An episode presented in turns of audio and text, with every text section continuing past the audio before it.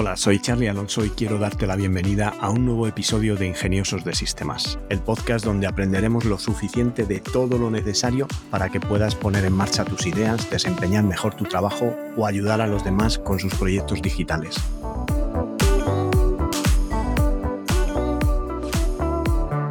En el episodio de hoy tenemos otro caso de éxito, pero antes déjame que os recuerde que tenolitas.com es un servicio de asesoramiento low cost donde podéis contratar vuestro plan de asesoramiento tecnológico por el precio de un par de cafés y hacer vuestras preguntas para poder contar con mi ayuda y poner en marcha vuestro negocio digital. Este miércoles volvemos con cinco pequeños proyectos para realizar con tu Raspberry Pi. Antes déjame recordarte que apuntándote al canal de Tecnolitas en Telegram optarás al premio que sortearé en el episodio número 100 y podrás acceder también al contenido que publico en ese canal, incluso comentarlo directamente en el canal de Telegram. Lo tienes en tecnolitas.com barra Telegram, ahí te redirigirá a la aplicación para que te suscribas al canal que es totalmente gratuito. Y ahora sí, vamos con el primero de los proyectos que consiste en un reloj binario. Si siempre has soñado con ser el propietario de un reloj binario, el proyecto para Raspberry Pi de Simon Monk está hecho para ti. El desarrollador y escritor ha equipado al mini ordenador con una Unicorn Hat, una placa de expansión con 64 LEDs RGB muestran la hora actual en código binario. De arriba abajo, este reloj te ofrece las dos últimas cifras del año, el mes, el día, la hora en formato de 24 horas, los minutos, los segundos, incluso las centésimas de segundo. La 42 edición de la revista The MapPi ofrece instrucciones detalladas que puedes consultar en el enlace que te dejo en las notas del programa para realizar este proyecto. Otro de los proyectos que traigo esta semana es TED, la tostadora que habla. El control por voz es uno de los temas más importantes en la historia más reciente de la tecnología, así que, ¿por qué no inventar una tostadora que hable y que reconozca comandos de voz? Esto es lo que pensó el dúo de desarrolladores 8 bits and byte, lanzando al mercado a TED.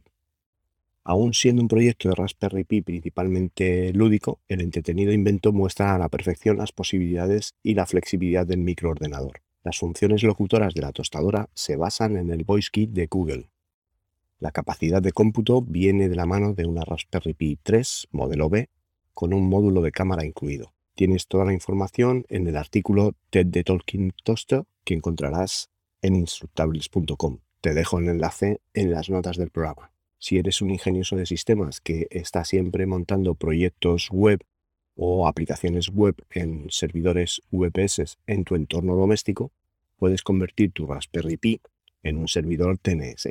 La resolución de nombres de dominio con un servidor basado en Raspberry Pi en tu propia casa te permite traducir los nombres de dominio en IPs para los sistemas que tienes instalados en casa.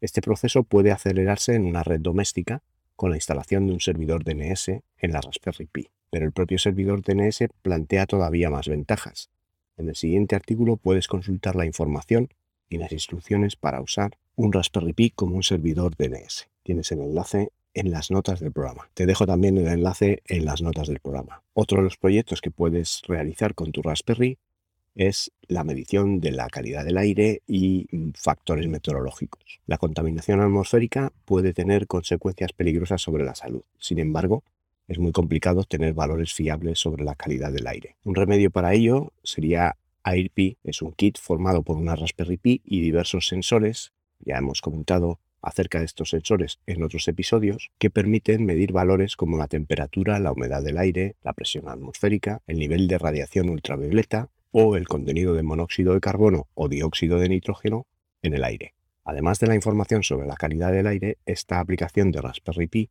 también proporciona información sobre la meteorología. Gracias a la capacidad del mini ordenador de conectarse a Internet, puedes obtener los valores en una interface web. Te dejo, como no, el enlace a AirP en las notas del programa.